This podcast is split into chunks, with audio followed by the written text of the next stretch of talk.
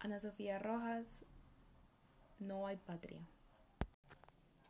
En la presente obra quise representar la escasez y la falta de coherencia en el escudo colombiano. Principalmente escogí esta obra porque nos hace ver la realidad de lo que está pasando.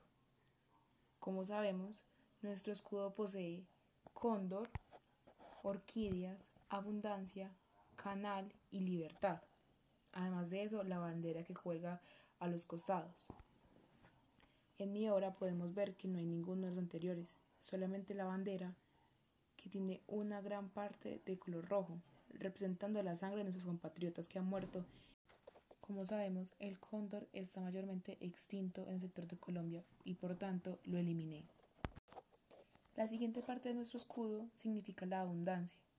En estos momentos, Colombia tiene una escasez así se quiere representar mundialmente las personas que viven diariamente buscando su trabajo y su sustento saben que en Colombia no hay oportunidades para las personas y menos para la nueva generación.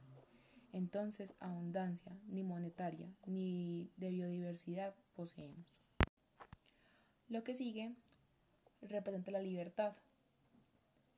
En Colombia se hace valer los derechos y los deberes de las personas, pero no de todas no de las que tienen poco sustento económico. No tienen libertad de expresión.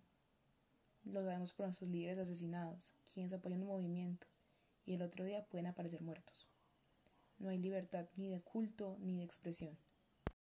Ya para finalizar, tenemos el canal de Panamá, que como dice su nombre, no es colombiano, es de Panamá. Tampoco poseemos esto.